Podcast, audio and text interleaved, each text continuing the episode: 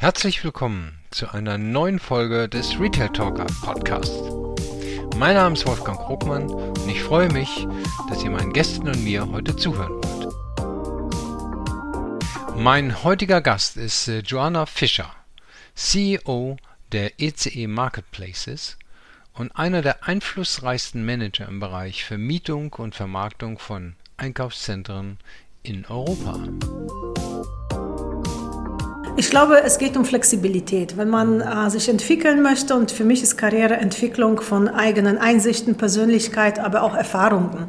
Und äh, ich glaube, wenn man dabei nicht mobil oder flexibel ist, ist es schwierig, äh, absolut komplett neue Themen zu lernen. Denn auch das Thema Internationalität ist von Bedeutung.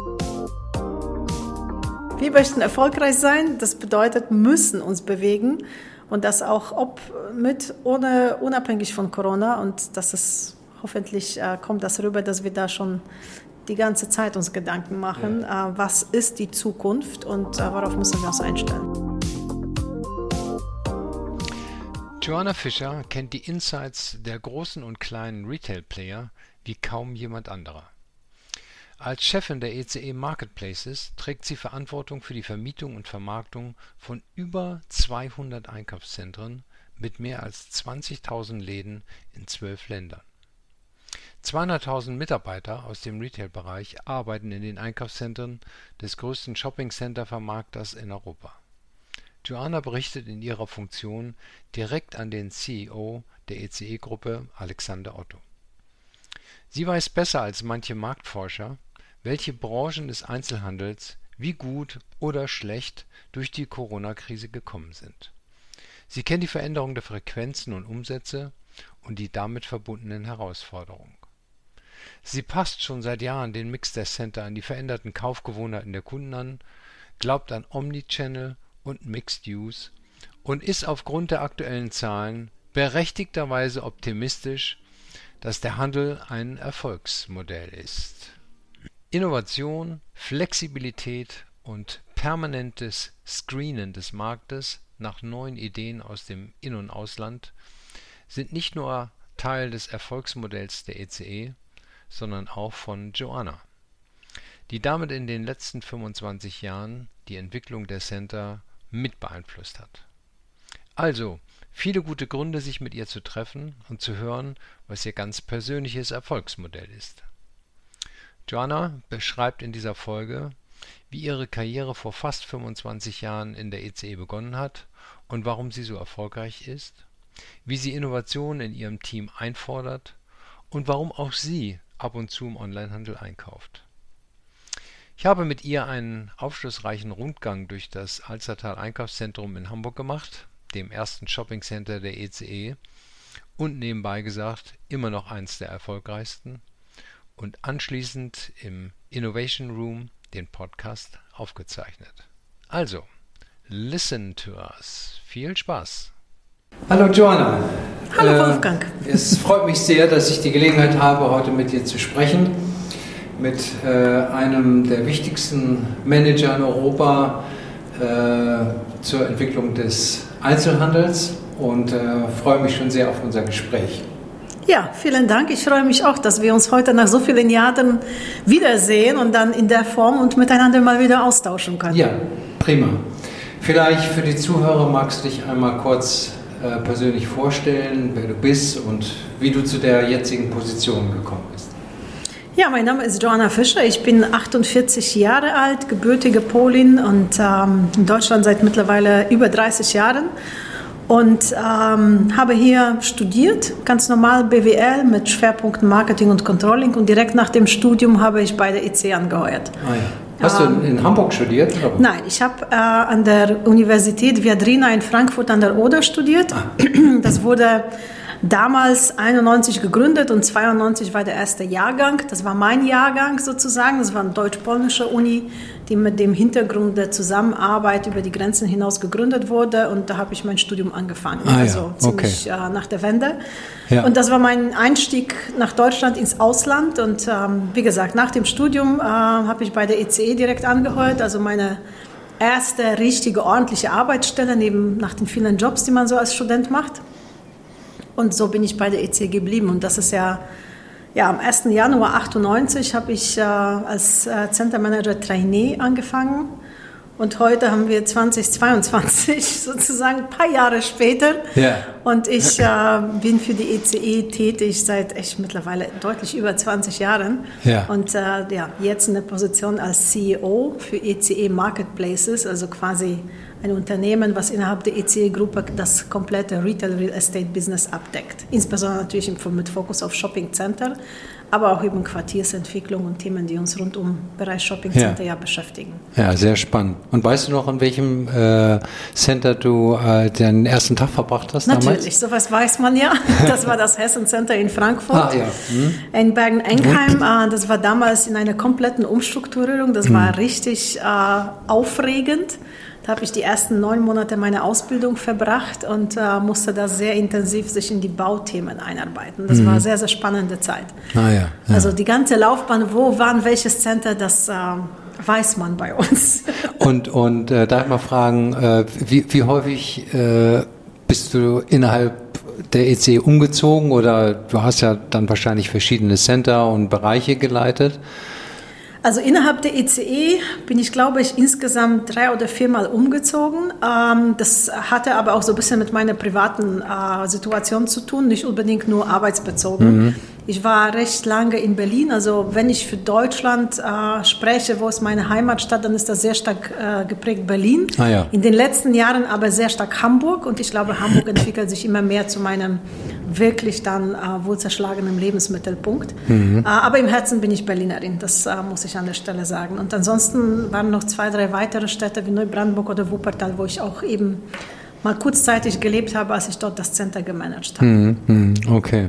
Ja, das heißt also, wenn man mal so inzwischen eine Frage, wenn man Karriere machen will, so eine Bereitschaft, den Ort zu wechseln, schadet nicht, ne?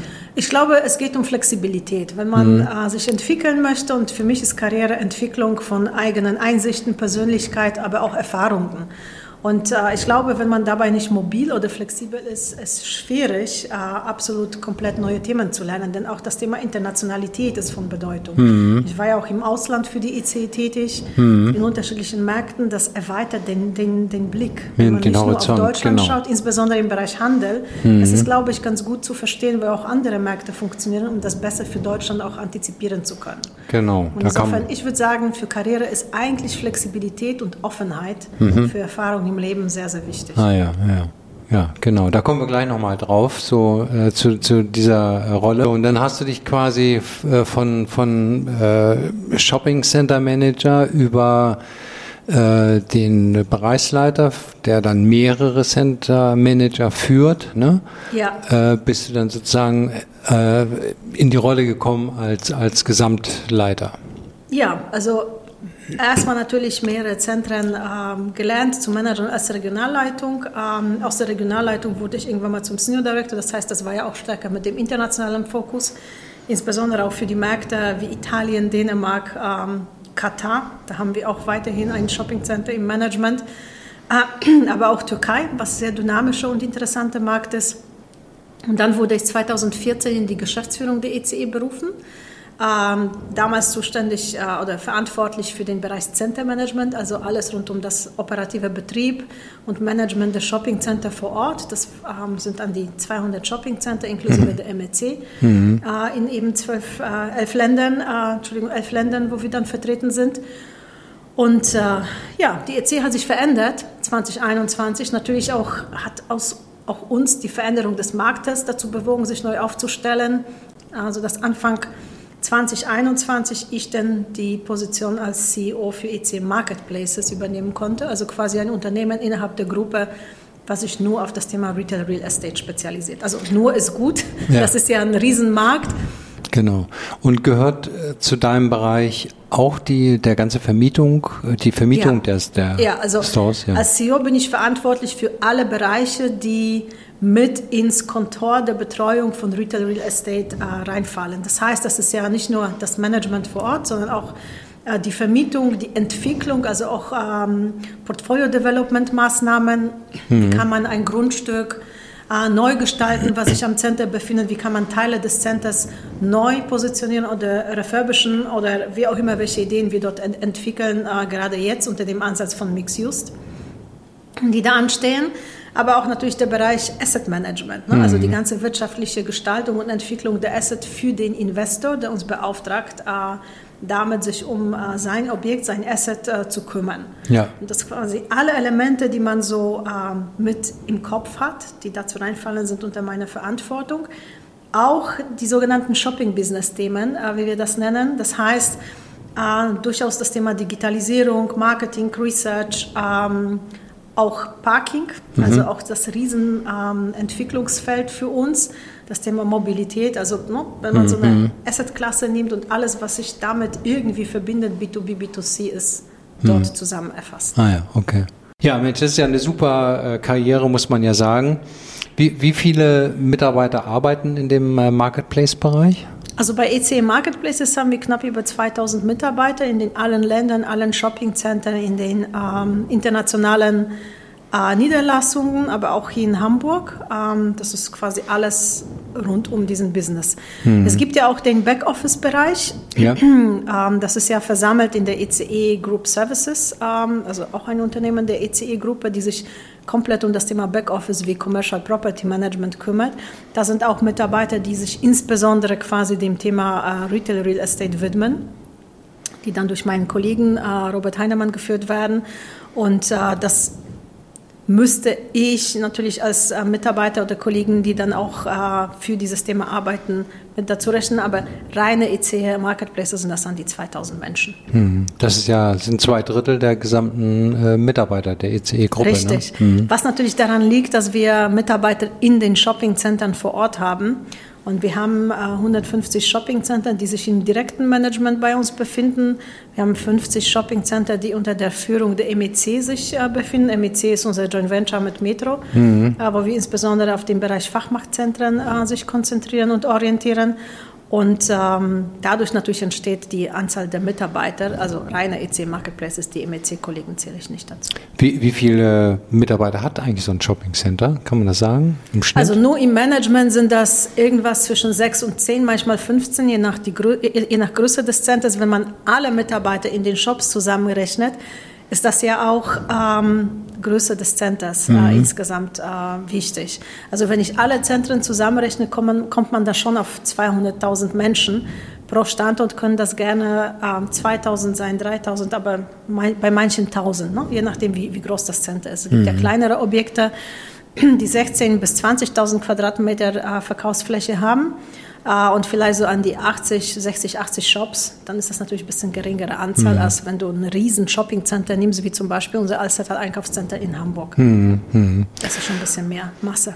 Das heißt, du hast 2000 sozusagen Mitarbeiter, die dir direkt zugeordnet sind und indirekt, klar, du bist nicht der Chef von denen, aber trägst eine gewisse Verantwortung, könnte man sagen, für 200.000 Menschen, die auch in den Shops und in den Centern arbeiten, obwohl sie natürlich dann bei H&M und bei Gertz und wem auch immer und Coffeeshops angestellt Das ist richtig. Wir haben da keine, keine, keine Weisung, aber wir stellen ja eine Infrastruktur zur Verfügung, natürlich auch für Themen verantwortlich, die für rund um deren Arbeitsplatz äh, durchaus nicht unbedeutend sind. Da wir schon so bei dem Thema äh, ECE sind, vielleicht für die, die mal so eine kleine Aktualisierung brauchen.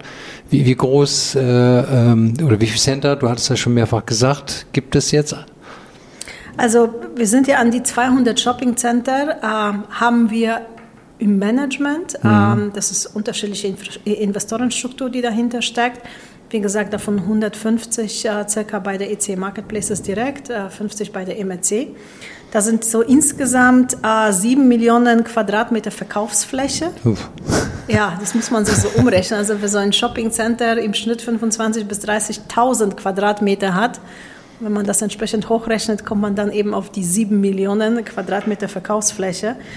Sind äh, mehr als 20.000 Shops, äh, die sich dann in dieser Masse der Zentren befinden. Vor Corona haben wir immer von so circa 4 Millionen Besucher pro Tag gesprochen.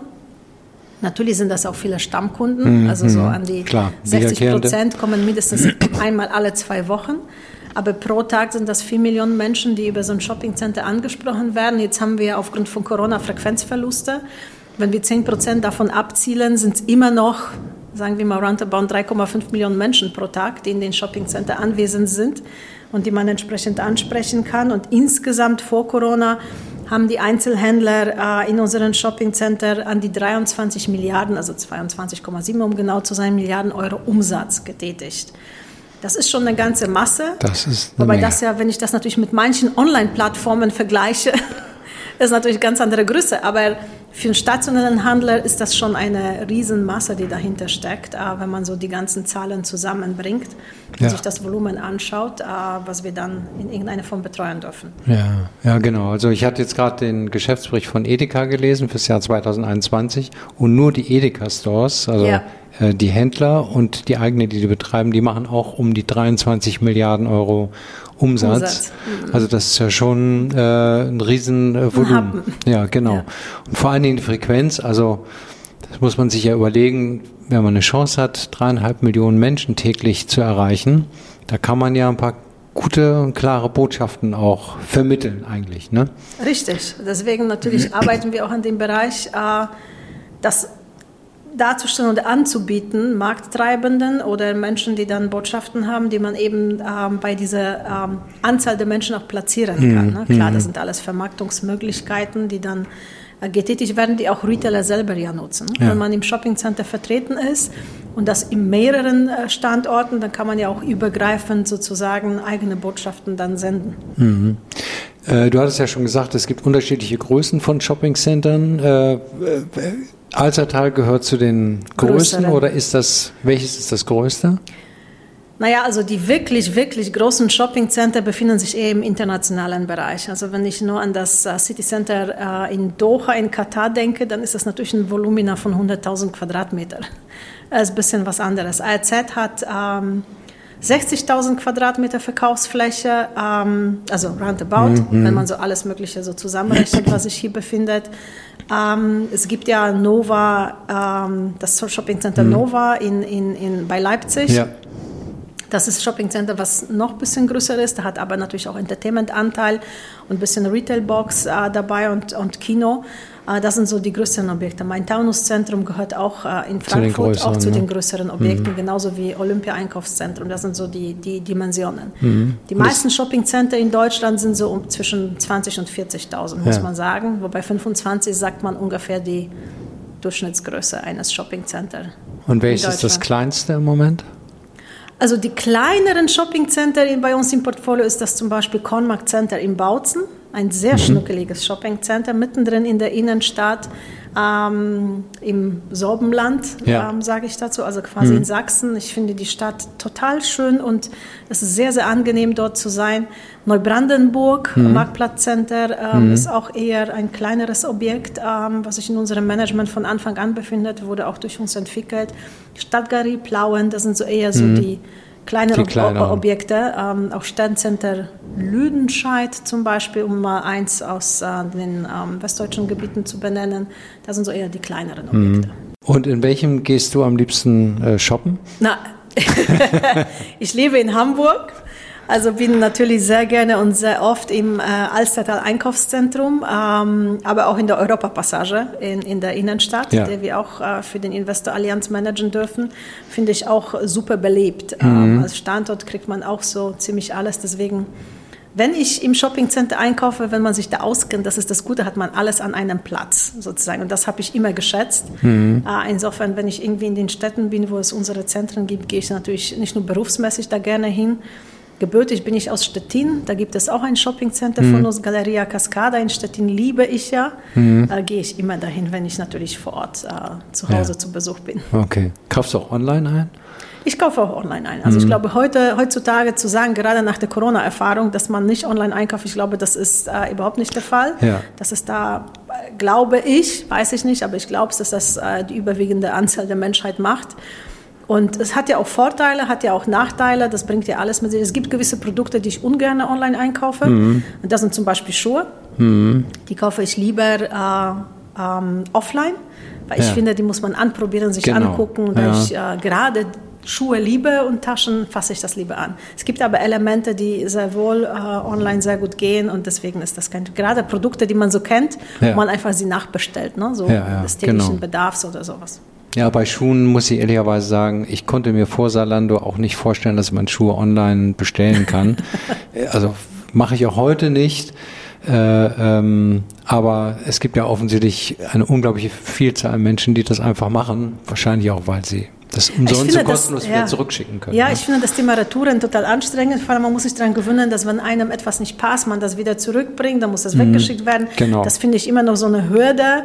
Uh, wo man, wenn man wenig Zeit hat, sich noch damit beschäftigen muss. Uh, deswegen, wenn ich Artikel online bestelle, dann wo ich weiß, okay, die will ich auch behalten und die werden auch passen. Das ist mir dann lieber. Die ECE Marketplace GmbH, glaube ich, ist das. Riesenunternehmen, 2000 Mitarbeiter. Wahrscheinlich, das kann man sich ja gar nicht vorstellen, als du angefangen hast, direkt nach dem Studium als, als äh, Trainee, da hast du da wahrscheinlich von dieser äh, äh, Karriere noch nicht träumen können. Da gab es ja auch noch gar nicht das in der Größe. Aber ähm, wenn du jetzt jemanden einen Tipp geben solltest, der seinen Beruf startet, wir hatten schon eben ganz kurz über Flexibilität und Offenheit gesprochen.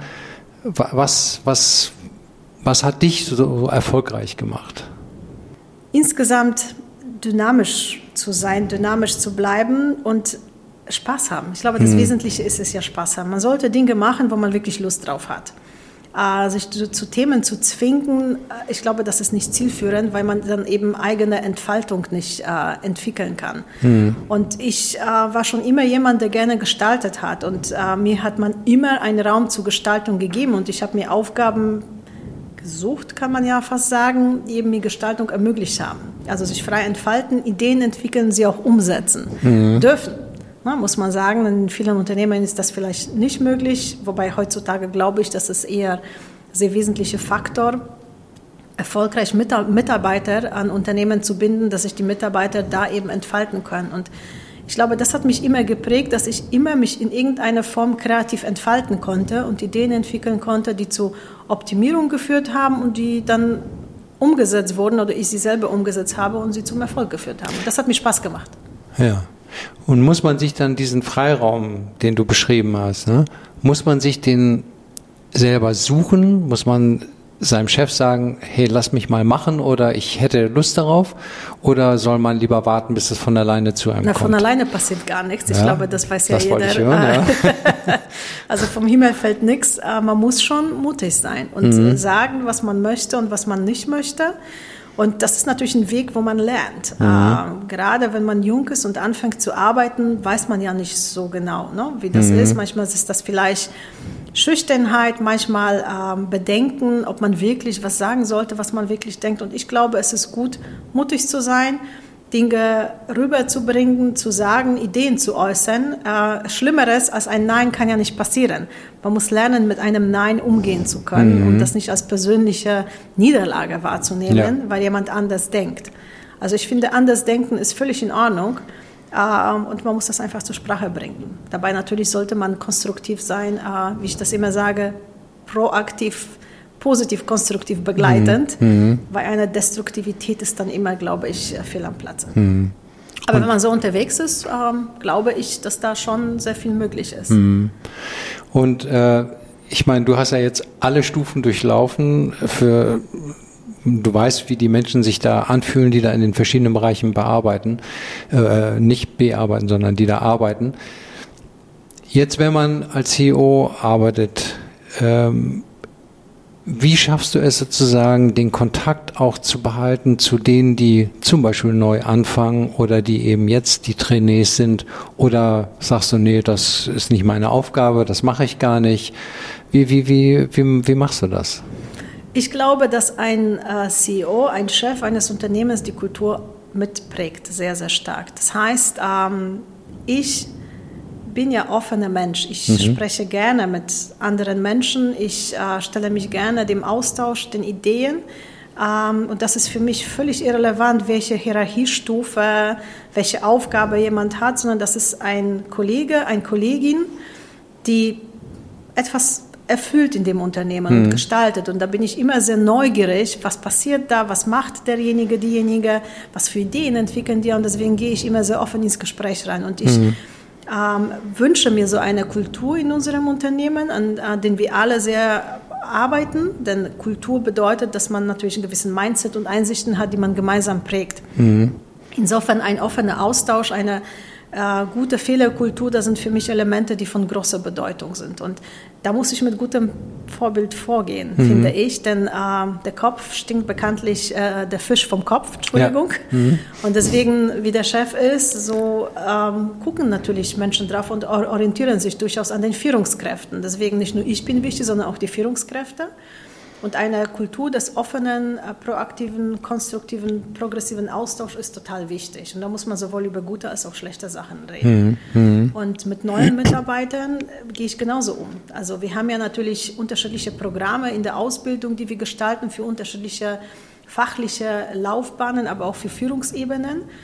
Und dort bin ich ja mit den neu eingestellten Mitarbeitern genauso im Austausch. Also ne, auch da gibt es ähm, Setups und äh, Programme, die wir gesetzt haben, wo ich auch explizit da reingehe, um sich dem Austausch zu stellen, aber auch den, ähm, auf den einwirken, auf den zu gestalten, damit auch jeder Mitarbeiter merkt, dass es völlig normal hier ist, mhm. äh, bei der ECE sich mit dem obersten Chef zu unterhalten. Mhm. Und ob mhm. das Alexander Otto ist, der dann quasi Chef unserer Gruppe ist, aber auch die einzelnen äh, Managing Directors oder CEOs, je nachdem, welche Sparte wir betrachten, das ist hier völlig normal. Mhm. Man trifft sich auf dem Flur und das ist ja nichts, was äh, fremd sich anfühlen sollte. Ja, genau. Auch wenn das manchmal schwierig ist, ich weiß, mhm. äh, ich sage dann immer, wenn ich in den Fahrstuhl einsteige, dann plötzlich plötzlich still.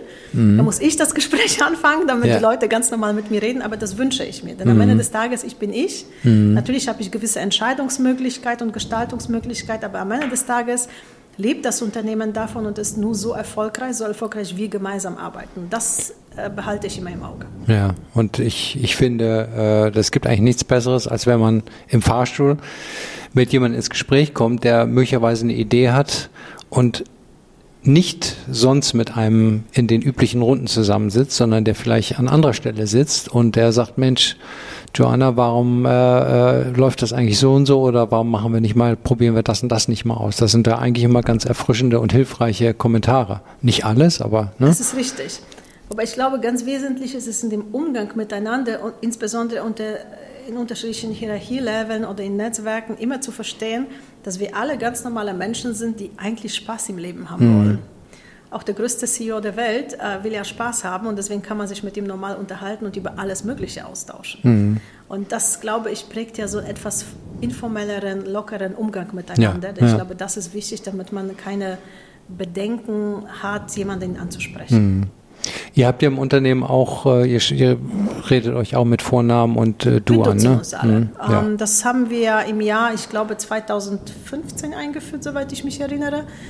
Ähm, das hat uns sehr, sehr gut getan. Das hat unsere Kommunikation gestärkt. Gab es natürlich Bedenken, die hatte ich durchaus auch selber, ob das so funktioniert. Mhm. Gerade wenn man so mit unterschiedlichen Berufsschichten zu tun hat. Manche Mitarbeiter wollten das am Anfang nicht, weil sie da mhm. eine gewisse Distanz bewahren wollten. Das hat sich aber alles sehr schnell, äh, schnell nivelliert und weiterentwickelt und heute ist das völlig normal dass wir uns alle duzen und ich glaube, das ist in der Kultur ganz gut, mhm. aber dadurch wird es eben alles nicht, nicht konzentriert oder ähm, nicht, dass wir da nicht effizient oder effektiv miteinander arbeiten oder nicht konstruktiv, sondern es wird informeller und dadurch hm. einfach ein bisschen näher und schneller. Corona hat die Arbeitswelt äh, verändert und hat auch wahrscheinlich das Kundenverhalten äh, in den Einkaufszentren äh, verändert.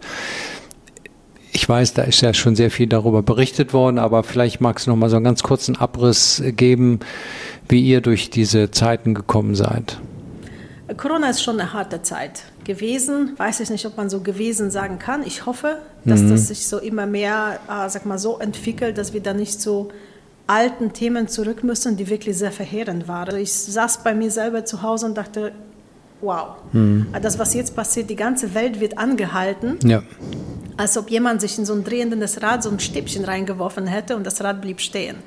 Und versucht weiterzugehen, geht aber nicht. Also das war schon ziemlich verheerende Erfahrung, muss ich sagen. Und als Chef ähm, zu dem damaligen Zeitpunkt war ich zuständig für das operative Betrieb. Also ich hatte von vornherein natürlich ähm, massenhaft Dinge zu tun mit meinen Kollegen zusammen, um das zu organisieren, alles zu schließen, äh, sicherzustellen, was man so alles gestalten muss, wenn man ein Shoppingcenter quasi schließt und dann wieder öffnen. Ne? Also mhm. das, das war ja quasi ne, wie eine Vorspul-Rückspultaste auf einem Kassettenrekorder, was wir da alles erlebten mit Einzelhändlern, mit Investoren, die natürlich alle überhaupt nicht wussten, okay, was passiert, was müssen wir machen.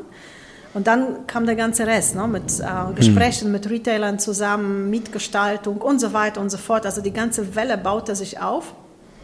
Und im Sommer gab es ja eine kurze Erholung, würde mhm. ich sagen. Mhm.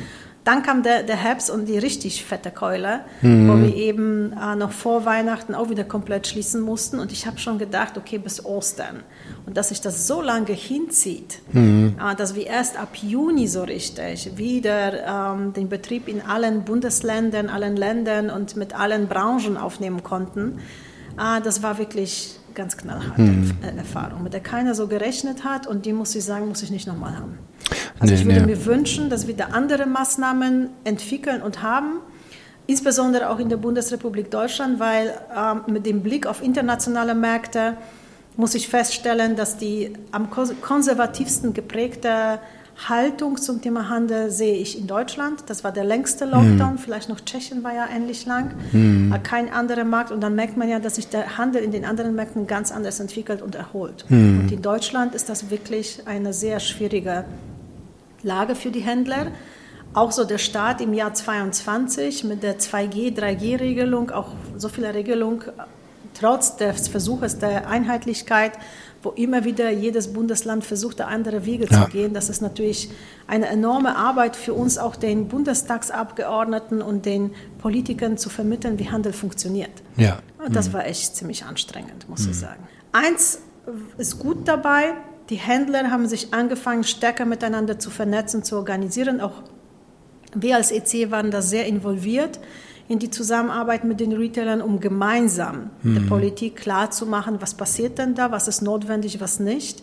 Um da eben auch, ähm, auch der Politik zu zeigen, dass Handel ein Ort ist, wo sehr, sehr viel ähm, Soziales passiert, was ähm, auch an Maßnahmen zusammenkommt, wie no, wir können auch Impfung unterstützen. Wir sind ein Ort, wo Menschen mhm. zusammenfinden, wo man sehr gut Menschen erreichen kann, um gewisse Themen anzubringen. Dreieinhalb Millionen, die täglich in äh, die Center Richtig. kommen. Ne? Mhm. Und äh, unterschiedliche Couleur und Milieus und äh, sozialen Schichten. Und das ist, glaube ich, sehr wichtig zu verstehen, dass man das nicht einfach so abschalten mhm. sollte und kann, sondern dass man eher das nutzen kann, mhm. äh, für Maßnahmen und Möglichkeiten mit Menschen ins Gespräch zu finden. Und ähm, das fand ich gut, dass der Handel sich stärker miteinander vernetzt hat, organisiert hat und immer stärker eine Sprache gesprochen hat, die, glaube ich, schon sehr, sehr stark geholfen hat, äh, gewisse Maßnahmen doch zu entwickeln, Politik klar zu machen und dann äh, durch Politik dann auch begleiten zu lassen. Hm. Die ECE ist ja äh, den, ich kann das nicht sagen, den, ich weiß nicht, ob allen Händlern oder den meisten Händlern oder auf jeden Fall sehr vielen Händlern entgegengekommen, was äh, die Mietbelastung äh, anbelangt äh, und hat denen geholfen, quasi äh, diese Zeiten auch zu durchstehen. Spürt man danach so eine gewisse Dankbarkeit, dass die sagen, Mensch, toll, dass ihr uns da unterstützt habt? Oder sagt jeder, naja, gut, hatte auch nichts anderes erwartet oder das nehme ich einfach mal so hin, ist geschenkt oder ja, Wolfgang, du warst ja selber Händler. ja, du weißt ja, wie das ist, ist in der Branche. Ja, ich weiß. die Händler sind nie zufrieden. Also Nein. erstens, wir als EC entwickeln Ideen, die wir unseren Investoren vorschlagen. Denn ähm, die Gelder, die freigemacht wurden und die erlassen wurden in irgendeiner Form, insbesondere natürlich durch den Mieterlass, äh, sind ja durch die Investoren geflossen mhm. nicht durch die EC. Wir selber haben natürlich sehr stark bei Werbebeiträgen mitgewirkt, die dann auch äh, erlassen wurden. Dafür haben wir aber auch weniger Marketingmaßnahmen äh, gemacht, weil wozu, warum, wenn die Menschen nicht in die Shoppingcenter dürfen, dann kann man sich das Geld sparen und eher das der Liquidität der Händler und der Investoren zukommen lassen. Insofern, die Investoren sind ja äh, mehrheitlich unserem äh, Vorschlag gefolgt. Auch die Familie äh, Otto, ne, also auch mhm. Alexander Otto und die Familie sind an vielen Themen beteiligt. Auch der ähm, sehr also uns nahestehende ECE-Fonds äh, und so weiter. Insofern, das waren so insgesamt für beide Lockdowns 150 Millionen Euro. Das ist schon nicht unwesentlich, glaube ich, mhm. was da als Hilfe geleistet mhm. wurde. Wir haben da sehr pragmatische Lösungen versuchen zu finden, die jetzt, wie man im Nachhinein äh, feststellen kann, durchaus großzügig waren, wo nicht alle Händler darauf eingehen wollten. Manche wollten, deswegen haben wir da sehr viele Vereinbarungen getroffen. Wir haben im zweiten Lockdown viel stärker pragmatischer und zielgerichteter gehandelt als im ersten, wo wir noch sehr viel mit individuellen Themen zu tun hatten, was sich dann dadurch etwas äh, gezogen hat in der Zeit, in, in, in dem Zeitverlauf. Und das ist ja nicht so, dass wir da mit einer Gießkanne vorgegangen sind, sondern wir haben auch sehr stark ge geguckt nach den Branchen. Welche Branchen wie stark betroffen sind, wie sind die Erholungsphasen, mhm. wie gestalten sich die Konzepte, welche Läden sind ja, ne, viele waren insolvent. Äh, durch diese äh, Erleichterung des Sanierungsverfahrens des in, im Insolvenzrecht hat das dazu geführt, dass viele Unternehmen die Möglichkeit genutzt haben, sich zu äh, optimieren, mhm. also zu sanieren, restrukturieren, was mhm. in vielen Fällen im Zweifelsfall das sogar dazu führt, dass die derzeit weiterhin funktionieren können und hoffentlich womöglich weiter gut funktionieren werden können. Das bleibt ja abzuwarten, wie sich die Situation gestaltet. Auf jeden Fall waren wir da sehr proaktiv, progressiv, äh, natürlich mit dem Retailer gemeinsam Lösungen zu finden, die aber auch für den Investor machbar sein müssen. Wir müssen immer zwei Seiten miteinander betrachten. Denn das eine ist ja die Mieterseite, wo die Miete erlassen äh, wird. Die andere Seite ist, der Investor hat nach wie vor Bankverbindlichkeiten, die er auch erfüllen muss. Und das ja. kann ja nur aufgrund der Einnahme der Mieten passieren. Insofern, äh, das ist so ein Kreislauf, der da mhm. plötzlich nicht nur von einer Seite unterbrochen werden darf, sondern müssen alle Seiten mhm. mitmachen. Das heißt, es waren auch sehr viele Bankengespräche notwendig, dort gewisse Überbrückungen zu schaffen. Denn alle haben ja um die Liquidität ja. äh, gekämpft. Und äh, Entschuldige, Thema Dankbarkeit, weil das ja. war die Ausgangsfrage. Ich würde sagen eher, es geht um Partnerschaft. Mhm. Na, denn am Ende des Tages, wir sind ein Partner für den Retail, mhm. wir stehen für den Retail ein, wir interessieren sich für Retail und als EC sind wir, glaube ich, als Unternehmen bekannt, der für Retail brennt. Äh, insofern sind das für uns alles Partner, Partnerschaften, die man gemeinsam aufbaut, um eben auch die Shopping Center, die wir managen, gut mit Brands füllen zu können und wo dann eben aufgrund dessen, dass man sich immer gegenseitig hilft und gemeinsam entwickelt, im Zweifelsfall positivere Ergebnisse für beide Seiten da sind. Und mhm. ich glaube, so sollte man drauf blicken. Ja, und es, es ist ja auch so im Leben, wenn man gemeinsam eine schwierige Situation gemeistert hat, dann äh, ist man, steht man danach eigentlich ein bisschen enger und fester zusammen, Schulter an Schulter, ja, um vielleicht äh, besser gerüstet zu sein und äh, ein besseres gemeinsames Verständnis zu haben. Genau. Ja. Aber es ja. bleibt immer noch eine Verhandlung, wie du weißt. Ja, ja, klar. Das, ich ich äh, habe das ja auch von der Händlerseite gehört. Ähm, ne? Äh, die haben das dann manchmal etwas anders beschrieben, als wie du das gerade beschrieben hast. ja. Ähm, so, jetzt weiß ich von der Händlerseite auch, äh, mit dem Tag des ersten Lockdowns haben in allen Firmen im Prinzip die Arbeitsgruppen angefangen, sich Gedanken zu machen. Also wie überbrücken wir die Zeit, aber wie geht es danach auch weiter? Die haben ihr Geschäftsmodell auf den Prüfstand gestellt. Ihr jetzt als ECE e seid ja auch in der Verantwortung gewesen, sich Gedanken zu machen. Kommt das Geschäft von alleine wieder oder müssen wir als Marktplatzbetreiber ne, vielleicht auch ein paar Dinge justieren, ein paar neue Ideen haben? Also mit der Frage werde ich natürlich in der letzten Zeit sehr oft konfrontiert, äh, was nicht bedeutet, dass sie ähm, irgendwie easy ist oder sie liegt natürlich auf der Hand. Ähm, und da sage ich ja meistens, dass dieses Thema des Wandels des Produktes Shopping Center beschäftigt uns als ECE e schon sehr, sehr lange. Seit 50 Jahren. Okay, seitdem wir natürlich gestartet haben, also 1965. Ähm, aber in den letzten Jahren natürlich durch den Aufstieg des Onlinehandels viel, viel mehr und viel dynamischer und viel mhm. intensiver. Wir merken, dass sich natürlich die Konzepte neu entwickeln, anders entwickeln, dass es viele neue Ansätze gibt, ähm, sehr viel Digitalisierungsthemen. Mhm. Und äh, das ist das Thema des E-Commerce oder Connected Commerce. Ähm, das waren Themen, die wir schon 2013, 2014 auf der Uhr hatten, wo wir angefangen haben, selber eine kleine Plattform zu entwickeln. Und 2016 haben wir unsere Digital Mall gestartet, äh, hier im Alstertal Einkaufszentrum in Hamburg und selber angefangen auszuprobieren, Produkte aus dem Shopping Center mhm. digital ins Fenster zu stellen, aus den Geschäften heraus. Ähm, und das waren sehr viele Bewegungsjahre, bevor Corona kam. Das heißt, mhm. als wir 2019 waren, wir hatten schon unsere Plattform. Das Einzige, was wir nicht hatten, dass wir über diese Plattform richtig gut verkaufen konnten. Mhm. Wir haben mhm. gerade den Verkauf gestartet. Ah ja. Mhm. Sozusagen als Testballon mit äh, Kunden, mit echten Kunden. Dann kam Corona. Und Corona ist für mich ein Thema, was den Wandel des Produktes Shopping Center ja geboostet hat. Mhm. Oder nicht nur Shopping Center, sondern insgesamt Retail. Mhm. Es hat massiven Booster-Effekt, sodass dann das Thema Digitalisierung des Handels sich extremst beschleunigt hat. Mhm. Ja, warum? Weil die Geschäfte zu waren und du konntest nicht verkaufen. Ja.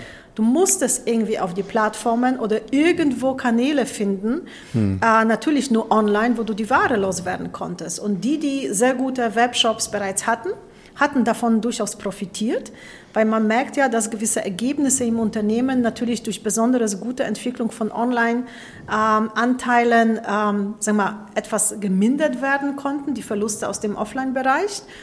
Ähm, bei manchen sogar super positive Entwicklung der gesamten Gruppe bewirkt haben äh, und dadurch die kompletten Verluste ausgleichen konnten. Diejenigen, die da nicht so gut ausgeprägte Online-Fähigkeiten hatten, haben sich massiv, insbesondere die kleineren Händler, bewegt Richtung Pla Pla Plattformen, Marktplätze. Ein, mhm. Die ganzen Onliner hatten einen Zulauf gehabt, insbesondere Zalando in der Textilbranche. Das war ja unfassbar. Ja. Und ähm, da mussten natürlich Händler schauen, wie machen die das ja. Also mhm. aus Not sehr schnell lernen, dort das, was sie noch hatten, rein investieren, um überhaupt mal Absatz zu finden. Insofern, das war nur Beschleunigung etwas, äh, von, von etwas von dem Strukturwandel, den es bereits gab. Mhm. So, und den haben wir ja nach wie vor. Äh, die Onliner haben massive Zuwächse erlebt. Ich meine, wir haben alle die Zahlen gesehen, die ganzen Kurse auf ja. den Börsen sind durch die Decke gestiegen. Dass das natürlich nicht so weitergehen kann, ist klar, ist weil die klar. Geschäfte haben ja wieder offen. Mhm. Und deswegen vermischt sich alles wieder und gerät zu der neuen Normalität, wo der On-Anteil natürlich höher ist als vorher. Gar keine Frage, weil wir alle notgedrungen gelernt haben, online einzukaufen. Mhm und wir merken, oh, es funktioniert, ich weiß damit umzugehen. Also meine Gewohnheiten als Kunde haben sich verändert und dem muss man weiter begegnen. Das heißt, dass die Entwicklung der Online, äh, des Onlinehandels, der, der Marktplätze und Plattformökonomie geht voran. So, also das ist ja eine Entwicklung, die es gab. Was bedeutet das für den Branchenmix eines Shoppingcenters? Auch vor Corona gab es schon gewisse Dynamiken. Ne? Was mhm. passiert mit dem Textileinzelhandel? Mhm. Ich glaube, Textileinzelhandel hat schon seit Jahren rückläufige Umsätze. Mhm. Ähm, da gibt es viele Konzepte, die mittlerweile sehr, sehr geschwächt waren und ähm, durch diese Restrukturierungsmöglichkeiten in der Corona-Zeit konnten sie sich wiederum etwas neu positionieren. Manche sind leider verschwunden, manche haben Filialennetze geschrumpft. Und man merkt auch da, dass sich viele sehr gute Brands neu aufstellen. Ne? Mhm. Die brauchen gar nicht so kleinere Läden, wovon man ausgeht sondern vielleicht weniger Läden, dafür aber größere, wo sie ihre Brand darstellen ja. können, mhm. in der Breite, wie sie das dem Kunden zeigen müssen. Das heißt, mhm. diese Schärfung eines Konzeptes, des Touchpoints, ne, mhm. ne, physischen Touchpoints mit dem Kunden, das steht im Fokus. Mhm. Und dann natürlich, wenn Shopping Center ein sehr guter Standort ist, dann hat es durchaus größere Berechtigungschance als ein Standort irgendwo anders, was vielleicht nicht so die 1A-Location hat. Also es wird nach wie vor im Handel, glaube ich, A auf Location zu kommen, B auf die richtige Größe und die muss nicht immer kleiner sein. Und dann natürlich im Zweifelsfall Konsolidierung weiterhin der Filialnetze. Ne? Also es, mhm. wird, es werden mhm. Flächen überbleiben und da muss man schauen, was man mit denen macht. Und das ist natürlich Verstärkung der nächsten Bewegung zum Mix Just. Mhm. Die hatten wir auch schon vorher. Mhm. Es gab die Welle mit der Gastronomie. Food Courts. Seit 2010, 2011, 2012 haben wir sie auch in den Zentren erlebt. Auch die wandeln sich weiter in Richtung eher Sitzgastronomie, Verweilgastronomie, Aufenthaltsqualität. Mhm. Ne? Wir als mhm. Menschen wollen wir uns treffen und gemeinsam eine Zeit verbringen. Und das ist nicht nur beim Schnellessen, sondern eben Essen genießen. Das Thema Entertainment, auch schon länger ein Trend, der jetzt verstärkt ist. Mhm. Wenn man jetzt viel mehr Flächen hat, die vielleicht zu anderen Preisen verfügbar sind. Und dadurch können sie natürlich durch äh, ähm, Entertainment-Konzepte und Gastronomiekonzepte belegt werden. Mhm. Und somit verändert sich das ja. Branchen wie Fahrrad, äh, Möbel mhm. ähm, sind auch vor Corona, sag mal, hier und da mal vorgekommen, aber wären eher am Rande. Heute kann man sich das ganz anders vorstellen, weil auch da Flächenmöglichkeiten bestehen und eine Flexibilität und diese Branchen haben wahnsinnigen Schub erhalten mhm. und auch gute Umsätze geschrieben. Ja. Also können anders expandieren. Und das sind alles Bewegungen, die einfach beschleunigt wurden, die mhm. wir schon vorhin gesehen haben und jetzt ist das so richtig wow, wham. Mhm. Jetzt kann man die umsetzen, alle sind ein bisschen offener, trauen sich ja. No, ne, Mietgestaltung kann ein bisschen flexibler sein und somit gehen die Dinge. Mhm. Pop-up. Wir haben schon so viele Jahre in der Retail-Industrie über Pop-up-Geschäfte gesprochen. Naja, dann musst du erstmal eine Fläche haben, die du für drei Monate oder vier oder sechs vermietest. Am besten an der besten Stelle, die du hast in einem Shoppingcenter. Macht natürlich kein Mensch, weil die Flächen sind meistens sehr teuer. Heute ist das wiederum anders, weil man denkt, okay, da gibt es so viele neue Konzepte aus dem Onlinehandel kommend. Die brauchen gute Flächen, gute mhm. Frequenzen, mhm. also können nicht in das letzte Loch angesiedelt werden. Genau. Äh, die natürlich es im Shoppingcenter so nicht gibt. Und somit kann man ja neue Themen austesten. Mhm. Ja, ich finde gerade äh, Pop-ups, ich muss, da hatte ich auch ein äh, Interview mit einer Agentur, die Pop-up-Flächen betreibt oder findet. Und da habe ich auch gesagt, also wenn ich Center Manager wäre, dann würde ich eine gute Fläche immer bereithalten äh, und dort Abwechslung haben. Ja, ich werde, ich weiß, dass ich damit nicht so viel verdiene, als wenn ich das sozusagen nach bisherigem Muster vermieten konnte. Aber ich kriege sozusagen da vielleicht diesen Entertainment-Charakter rein, dass da drei Monate mal was anderes passiert, die Leute wieder kommen und sagen, Mensch, ist mal was ganz anderes. Ne? Da hat sich einer macht da irgendwas, da passiert irgendwas. Ähm, das könnte für mich als Center ja genauso wichtig sein wie nur eine hohe Miete zu erzielen. Natürlich. Ich meine, ähm, das Gute am Shoppingcenter ist, es ist ein sehr flexibles Produkt. Hm in der Ausgestaltung. Das heißt, ne, wenn du an der einen Stelle dich entscheidest, etwas flexible Mietansätze zu haben, kannst du das auf der anderen Stelle ein bisschen aufholen und so das miteinander vermischen, weil einfach die Möglichkeiten der ähm, Bespielung der Flächen andere sind, sozusagen. Ne? Es muss natürlich alles wirtschaftlich sich gestalten, Klar. zugegebenermaßen, und die Mieten sind unter Druck, die Vertragslaufzeiten sind unter Druck. Und das sind einfach neue ähm, geschäftliche Ausgestaltung des äh, Produktes Retail Real Estate. Hm. Naja, also äh, man redet ja immer über die Probleme in den Innenstädten, ja, und da sehe ich natürlich das größte Problem, dass man nicht einen Eigentümer hat, mit dem man reden muss, sondern man hat ganz, ganz viele Eigentümer und jeder hat unterschiedliche Ansichten. In so einem Shoppingcenter sehe ich den Vorteil, da hat man im Prinzip einen Ansprechpartner. Natürlich dahinter stehen immer mehrere Mitentscheider und Geldgeber, das ist mir schon klar. Aber im Prinzip kann man da dieses, okay, hier ein bisschen nachlassen, da ein bisschen mehr. Das ist viel leichter als in der Innenstadt, weil man sozusagen, wie du das eben gesagt hast, ganz gut spielen kann und ausprobieren kann mit den Flächen, die einem zur Verfügung stehen. Insgesamt abschließend für Corona kann ich sagen, dass es Booster für jegliche Entwicklung, die wir im Handel vor Corona bereits hatten, die aber durch Corona extrem sichtbar wurde, mhm. sehr transparent in dem Vorhandensein und aufgetaucht ist, beschleunigt wurde und jetzt ist da und äh, ja, es gilt mhm. ja damit zu arbeiten. Mhm. Ja, genau. Da komme ich jetzt noch mal ganz kurz äh, zu, zu, einer Zwischenfrage, so zu dir als Chef, Chefin. Wenn äh, man jetzt auch nach neuen Konzepten Ausschau hält und sagt, okay, wir wollen mal was anderes ausprobieren, wir machen die Tür auf für neue Dinge, ja. Wie, wie, kommen diese, wie kommen diese neuen Dinge äh, zu dir? Also äh, gibt es, äh, gibt es Scouts, äh, die, äh, die alles angucken, machst, also du, du wirst ja auch sozusagen, du hast gesagt, du warst jetzt gerade in Urlaub. Äh, bei der Gelegenheit wirst du sicherlich auch mal Shoppingcenter besucht haben, einfach ne, Konkurrenzbeobachtung, das habe ich immer gemacht, auch in meinen Urlaubszeiten, äh, einfach um so ein bisschen was Neues mitzubekommen. Und dann sieht man irgendwo auf der Welt so ein Konzept denkt, Mensch, das ist ja ganz interessant, könnte man ja auch in Deutschland haben. Klar, also ich würde sagen, die ganze Vermietungsabteilung der ECE Marketplaces sind Scouts. Okay. das sind ja, gut. Äh, sehr viele Mitarbeiter, ähm, die sehr produktiv sind, sehr hungrig nach Vertrieb. Ja. Äh, das weiß ich ja, äh, gerade nach der Corona-Zeit, wo alle gezwungen waren, zu Hause zu sitzen, also von zu Hause aus oder von den ähm, Homeoffices zu arbeiten. Insofern, das sind alle Scouts und sind regional, lokal, aber auch international unterwegs. Wir sind mhm. auf den Messen, wir sind in unterschiedlichen Ländern, äh, Wettbewerbsbeobachtung, wo man eben alles, was da passiert, aufnimmt. Es gibt ja aber auch neue Richtungen. Äh, mhm. Wir merken aus der Brand-Ecken, ne? also mhm. wo wir sehr stark mit dem Kurzfristvermietungsgeschäft uns beschäftigen, insbesondere in den Mallbereichen, wo mhm. wir über äh, Specialty Leasing und ähnliche Kanäle zu ganz neuen Brands dazu finden, mhm. ähm, die wiederum neue Konzepte entwickeln, äh, die nicht nur aus der Vertriebsperspektive zu betrachten, sondern auch aus der Marketingperspektive der Kommunikation mit dem Kunden. Mhm. Das heißt, man ja, kann ja einen kleineren Shop für flexiblere Zeiten ansiedeln in einem Shoppingcenter, um ja. nicht nur den Produktabsatz zu fahren, sondern auch insbesondere mit den Kunden äh, ins, äh, in, in den Kontakt zu treten. Daraus entstehen neue Ideen und daraus entstehen auch wieder Shops. Mhm. Ähm, das ist ähm, ein sehr intensiver Bereich. Und das Zweite ist es ja aus der Online-Ecke. Mhm. Denn sehr viele Online-Händler, insbesondere über, sag mal, ähm, infrastrukturelle Themen, dass die Kontakt bekommen mit Unternehmen, denen die Technik anbieten für Point of Sale.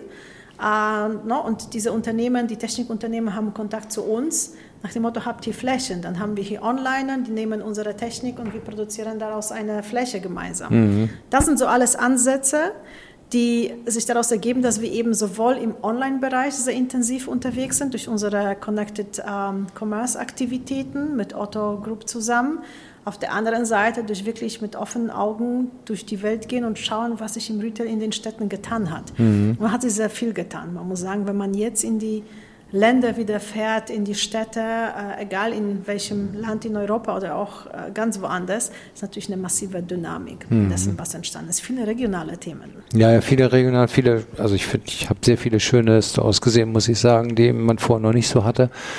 Also da haben einige ganz offensichtlich die Zeit genutzt. Ja. Genau. Und deswegen, also mehr paar Augen sehen mehr als eben nur zwei. Insofern alle Kollegen, die im Vertrieb tätig sind, inklusive meiner Wenigkeit, aber eben auch alle Kollegen aus dem digitalen Business, ne, wir erkennen diese Dinge, bringen die zusammen, um eben neue Ansätze äh, für die Vermietung zu finden, wie man die Flächen gut füllen kann. Mhm. Äh, manche Händler kommen auf uns zu, weil wenn du in Deutschland expandieren möchtest, ist natürlich ECE Marketplaces ein Name mhm. mit äh, vielen Standorten, wo man recht schnell, was auch für die Online-Händler interessant ist, gute Reichweite erreichen mhm. kann. Mhm. Na, dass du nicht erstmal nur mit einem Shop versuchst, sondern dann eben ein paar auf einmal machen kannst, um dann sofort präsent zu sein. Es gibt ja Menschen, die nur aus dem Online-Bereich kommen. Wenn die das Wort Marketplace hören, ne, dann denken die das ja in Online-Dimensionen. Das ist ja bei euch noch nicht so gemeint. Aber äh, du hast ja vorhin schon mal gesagt, Digital Mall war, habt ihr mal angefangen.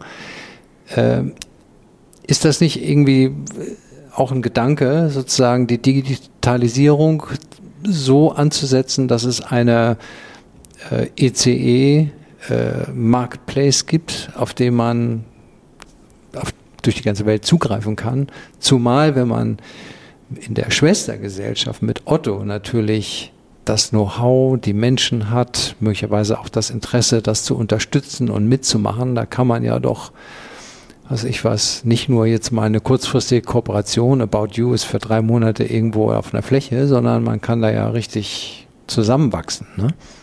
Ich glaube, da gibt es zwei Aspekte. Das eine ist es ja, die echten Onliner, wenn die echten Onliner über Offline sprechen, wie man Offline-Laden betreibt, dann hört sich das schon sehr kompliziert an.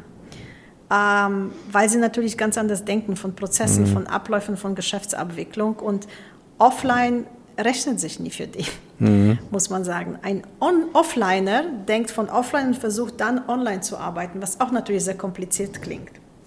Das heißt, so echte Unternehmen, die beides können, die gibt es und die wachsen ja. Und ich glaube, dass das wichtig für die Zukunft sein wird, dass die Unternehmen, die Handel betreiben, auf beiden Beinen gut stehen können. Mhm. Es gibt weiterhin, und es wird auch weiterhin geben, die großen Pure Online-Dinge, da bin ich fest von überzeugt, die Marktplätze. Und viele, viele Händler werden eben auf beiden Beinen stehen können, sozusagen. Und die, die das besonders gut können, werden besonders erfolgreich sein, muss man sagen. So glaube ich an den mhm. Markt. Also ich habe das als Händler immer bedauert, dass ich so wenig über die Kunden wusste. Ja, also klar, es gibt kleine Geschäfte, da gibt es Inhaber, die kennen jeden ihrer Kunden und haben die Telefonnummern und können darauf zurückgreifen und die anrufen. Aber bei mittlerer Größe ist das ja gar nicht mehr möglich.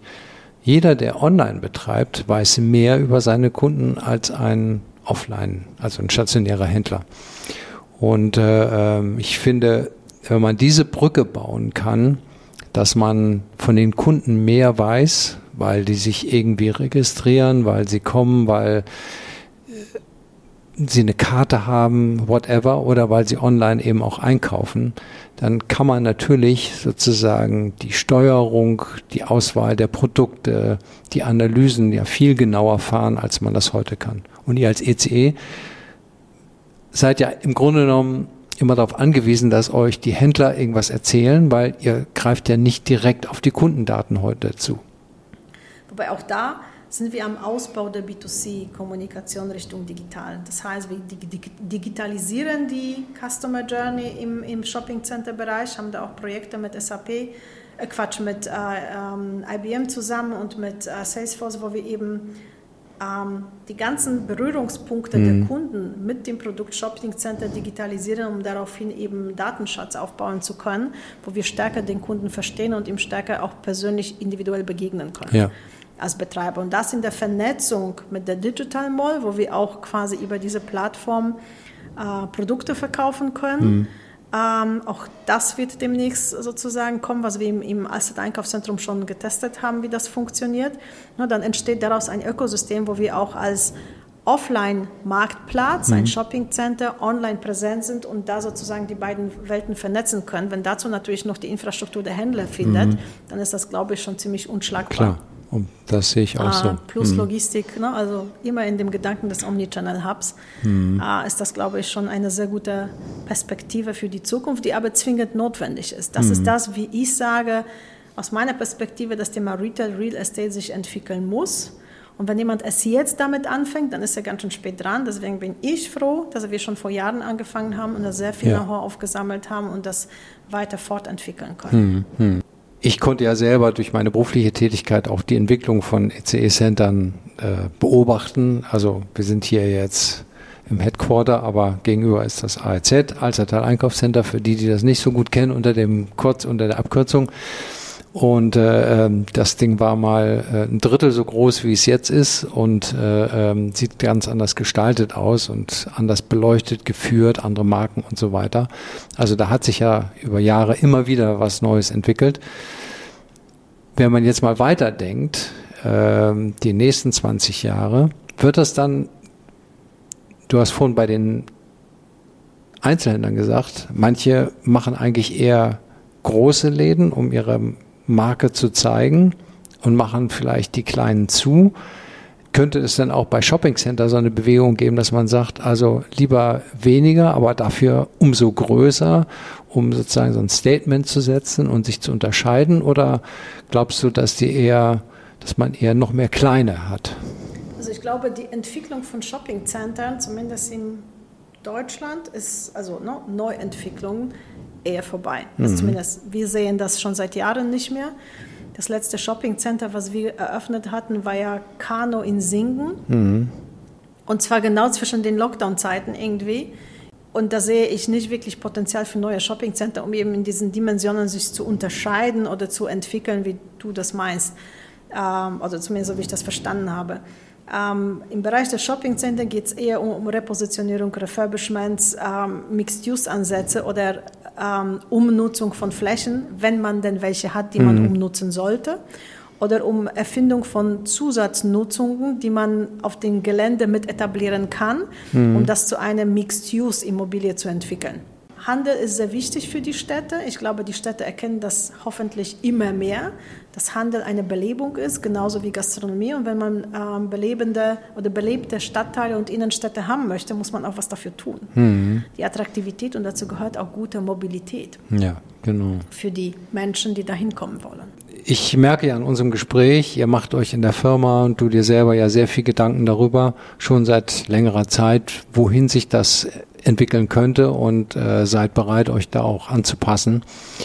Äh, das finde ich gut. Äh, es ist ja auch beruhigend für die anderen Händler, weil jemand, der jetzt bei euch mehrere Standorte angemietet hat, der will natürlich auch wissen, okay, ich habe hier einen Vermieter, der sozusagen auch was dazu beiträgt, dass sich das nach vorne entwickelt. Ne?